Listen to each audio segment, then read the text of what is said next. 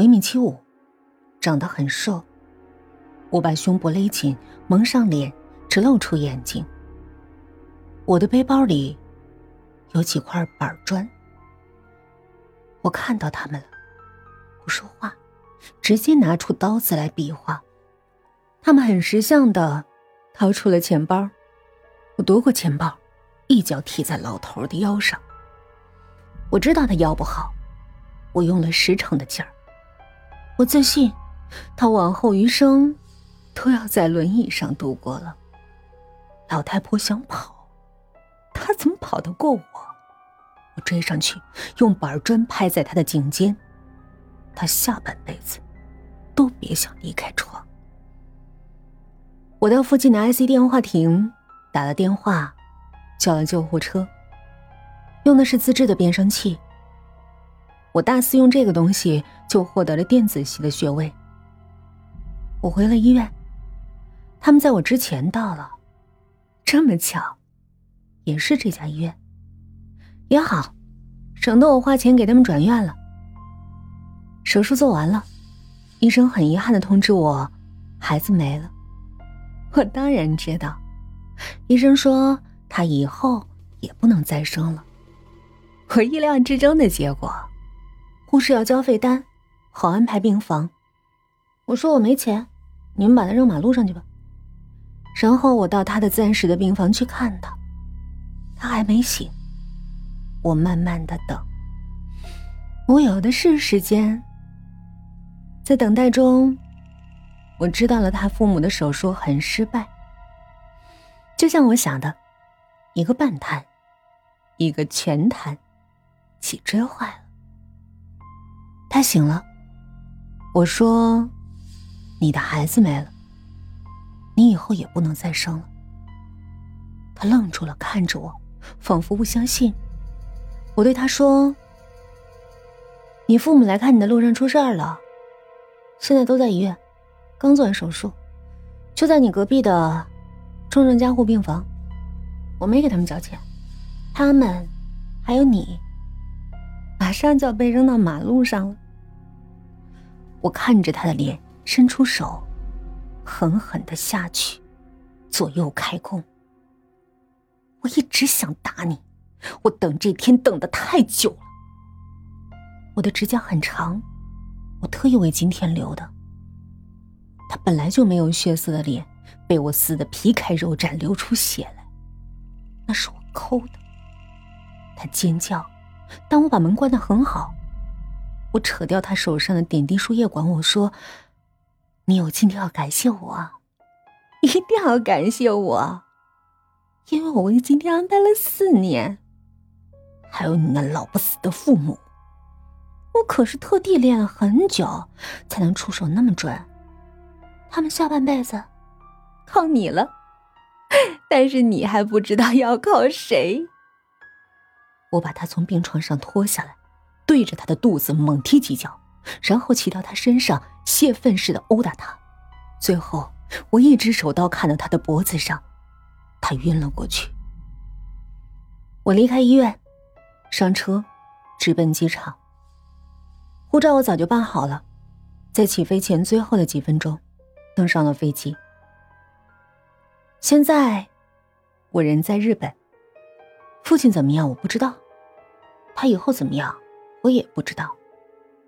我只知道，我拿了父亲所有存折上的钱，因为密码是我的生日。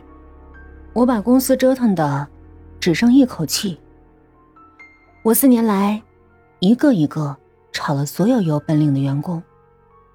我做的很隐蔽，不会引起任何人怀疑。公司表面上朝气蓬勃。实际上底子早就空了，只欠一场危机，就会群龙无首。我拿公司的钱，说是投资，其实是转账，再捐出去。我最后签的合同对象，是我自己，不是公司，所以那个 case 归我，公司合同上的钱，全被我吞了。我不是人，我是畜生。因为生我的父亲是个畜生，老畜生！我杀了一个与我有一半血缘的未出世的孩子。我把魔爪伸向两个不知是无辜还是有罪的老人，但是我很快乐，在他们痛苦中快乐的要死。这就是所谓的变态。我已经极端变态，再也回不到正常人的状态。上天有报应的话，我会绝子绝孙，不得好死。那我也很快乐，因为我早就死了。我是穿着丧衣跳舞的骷髅，我大笑着踩在父亲和他情人和孩子的尸首上。养不教，父之过，这就是为什么我不放过白莲花父母的原因。我在机场发誓的时候就说过，我要那个狐狸精家破人亡，即使我死，也要他全家陪葬。当然，我是个变态，我心态不正常。我一家三口支离破碎。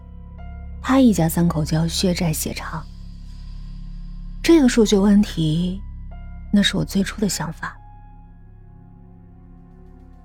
我初次见到那张清纯的脸，那朵白莲花浮出水面的第一天，就走进了我的包围圈。我不动声色，慢慢查他的背景。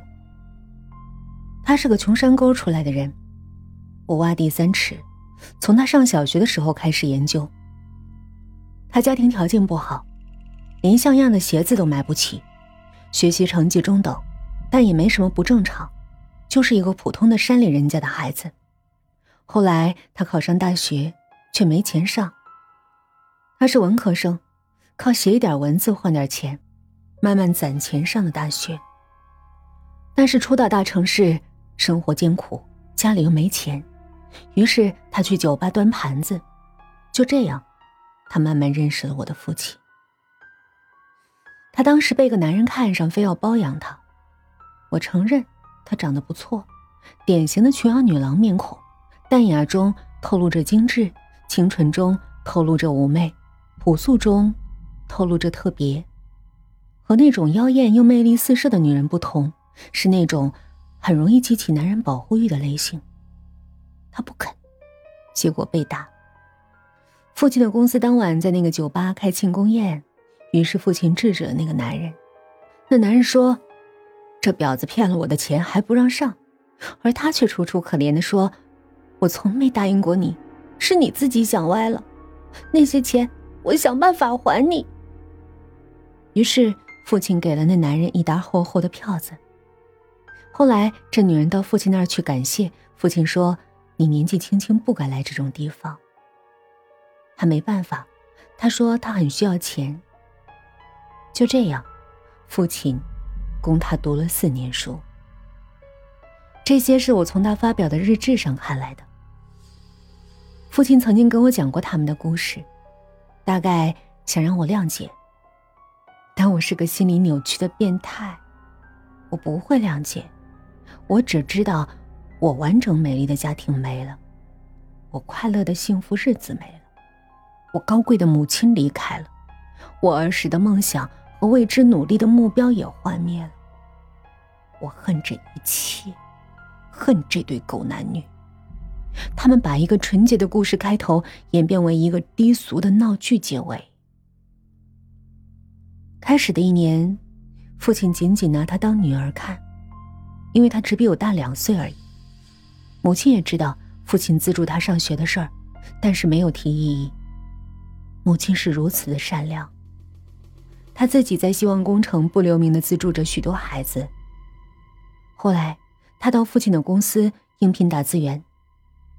就是在那一次，他抱着文件离开公司的时候撞上父亲，这朵白莲花爱上了我的父亲。是，如此出众、善良又有钱的男人，谁不爱？父亲身高一米八五。那一年他四十五岁，保养很好，没有白发，身材健壮，温文有礼，谦谦君子，乐善好施，哪个女人不爱呢？于是他处心积虑要得到父亲。他给父亲写情书被拒绝，不吃不喝不上班，林雨在父亲公司门外苦等一整天，利用父亲的同情心送他回家。他发烧了要吃药，父亲给他买，看着他吃。他病中喃喃自语不让他走，总是一副不自禁的痛苦样子，忽远忽近的撩拨父亲的心。那时，母亲在外地照顾我生病的奶奶。于是父亲夜不归宿，但没发生什么。他不甘心，他哭闹，只问父亲爱不爱他。父亲说：“我是有妻子的人，还有个跟你差不多的女儿。”他说：“这不是问题，我只问你爱不爱我。”之后就是沉默。